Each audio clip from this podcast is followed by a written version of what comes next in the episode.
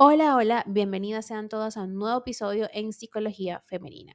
Para quienes son nuevas por acá, mi nombre es Isneikar Blanco, soy psicóloga clínico y me especializo en la atención a mujeres, trabajando lo que es el empoderamiento, el crecimiento personal y la autogestión emocional. Y el día de hoy, como vieron en el título de este episodio, vengo a hablarles sobre un proceso bastante personal, una palabra que tengo tatuada incluso en mi cuerpo, que es la paciencia cómo tener más paciencia. Yo soy una persona, bueno, era una persona impaciente. Hoy por hoy manejo mi impaciencia. Ella no me maneja a mí. Y es que esta es una de las virtudes, creo yo, más importantes para mejorar nuestra calidad de vida emocional. La capacidad de aprender a esperar es muy necesaria, ya que más allá de los anhelos, de la voluntad, el ritmo de la realidad no siempre está acompasado a los propósitos de mente y corazón. Esta espera a la que tenemos que hacer frente en muchos momentos de nuestra vida es saludable para aprender a tolerar la frustración. Y sí, señores, la impaciencia está relacionada con la baja tolerancia a la frustración. Entérense, spoiler. Conviene realizar este ejercicio de, echar un poquito el ojo, ¿no? la vista al pasado para comprobar alguna meta personal lograda después de esfuerzo y dificultades. Cuando tomamos conciencia de todo el proceso una vez finalizado, nos damos cuenta de que es importante no tirar la toalla antes de tiempo, puesto que es saludable perseverar en la conquista de los propósitos personales. Ahora, vamos a hablar un poquito más eh, a fondo de este tema. ¿Cuáles serían las ventajas de tener paciencia?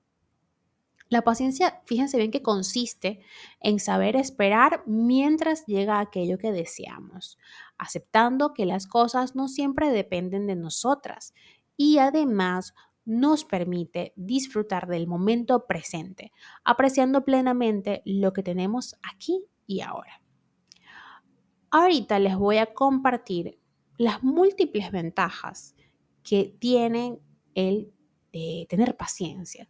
Sin embargo, es importante que si te ha gustado este episodio o te ha gustado los otros episodios y te identificas realmente con lo que estoy hablando, primero puedes dejármelo en la caja de interacción, por supuesto. Siempre les dejo esta cajita para que den sus opiniones, dudas, planteen temas para próximos episodios.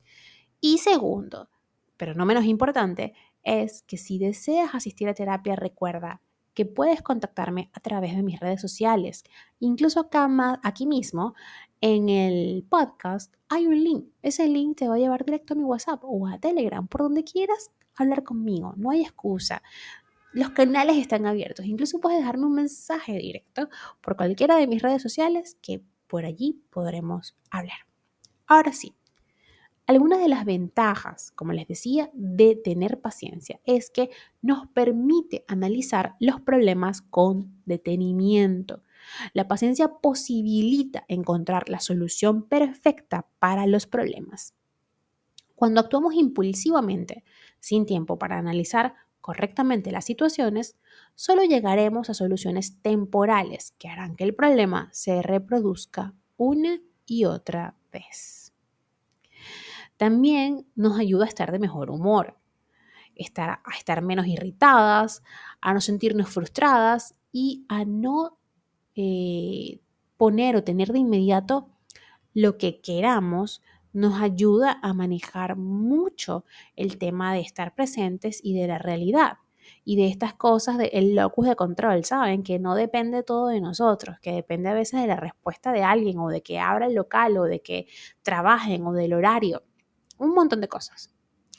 También reduce los niveles de estrés.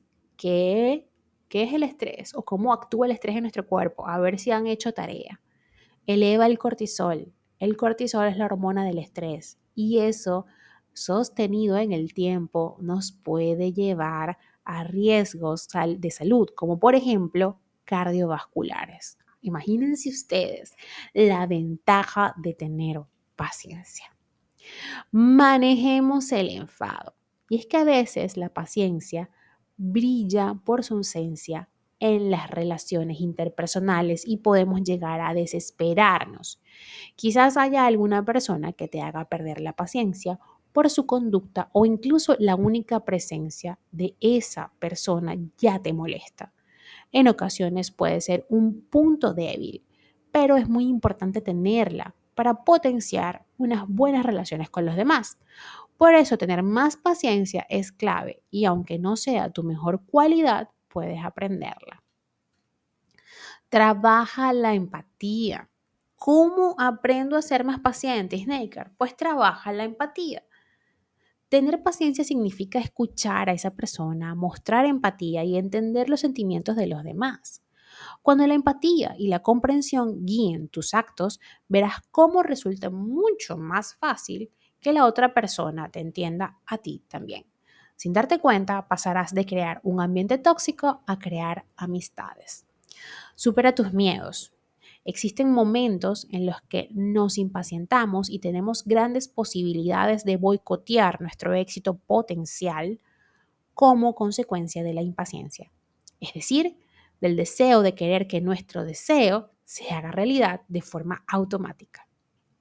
La paciencia es una gran virtud, pese a que en determinado momento produce emociones que son incómodas, pues existen momentos eh, donde tendrás que esperar para conseguir lo que deseas. Ponte diferentes metas, metas a largo plazo. Centra tu atención en más de una, con el objetivo de tener distintos focos de motivación en tu rutina diaria. Es importante no depositar todas las expectativas en un solo lugar para así tener distintos niveles de motivación gracias a una buena compensación en la balanza emocional. Aprende a esperar por aquello que amas. La espera fortalece tu fuerza de voluntad, tu capacidad de superación y te da la posibilidad de optimizar tus recursos, buscando incluso un plan B para no tirar la toalla apostar por un diálogo interno constructivo es primordial. Esto, por supuesto, con el objetivo de elevar el nivel de motivación. Analiza los aspectos que te impacientan. Si quieres tener más paciencia, una buena manera de lograrlo es hacer una lista de todo aquello que nos impacienta y ordenarla según la importancia que cada cosa tenga. Después debes analizar cuáles dependen realmente de ti y cuáles no. Hecho esto, ponte manos a la obra con las que dependen exclusivamente de ti, sin preocuparte por lo que hagan los demás. Sé más paciente en situaciones cotidianas.